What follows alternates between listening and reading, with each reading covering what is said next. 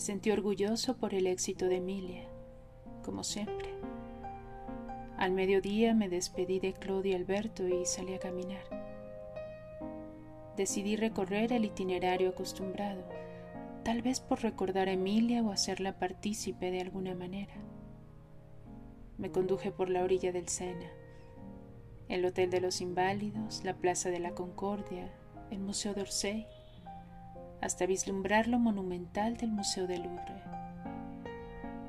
Emilia habría devuelto el saludo a los turistas sobre los botes que recorrían el Sena.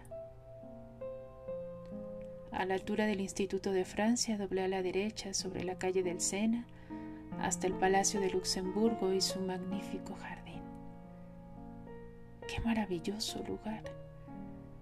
Admiraba la forma en que los parisinos disfrutaban cada espacio de la ciudad, en especial sus jardines. Parecían sin prisa, apreciaban los pocos rayos de sol tendidos sobre las sillas que podían situar en cualquier lugar permitido del jardín, ya fuera escuchando música, leyendo un libro, conversando o simplemente observando. Hasta los patos de la fuente tenían un encanto particular.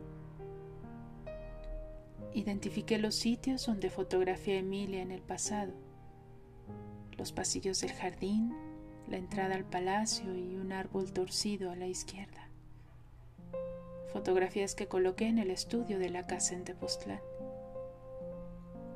Busqué una silla y me regalé algunos minutos de contemplación.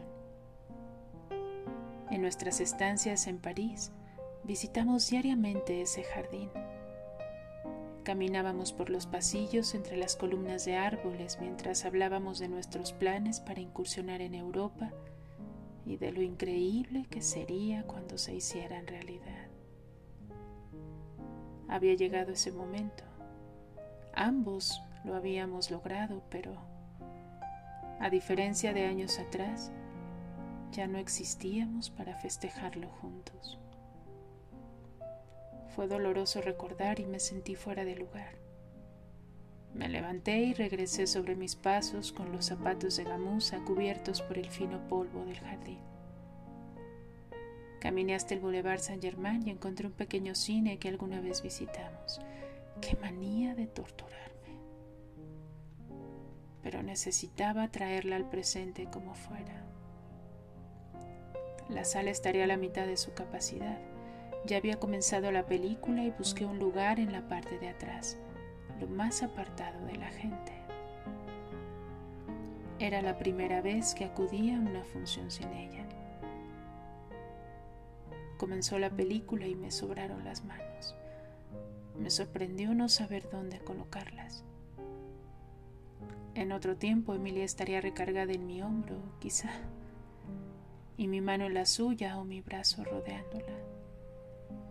Vaya ocurrencia ver una película romántica en este estado.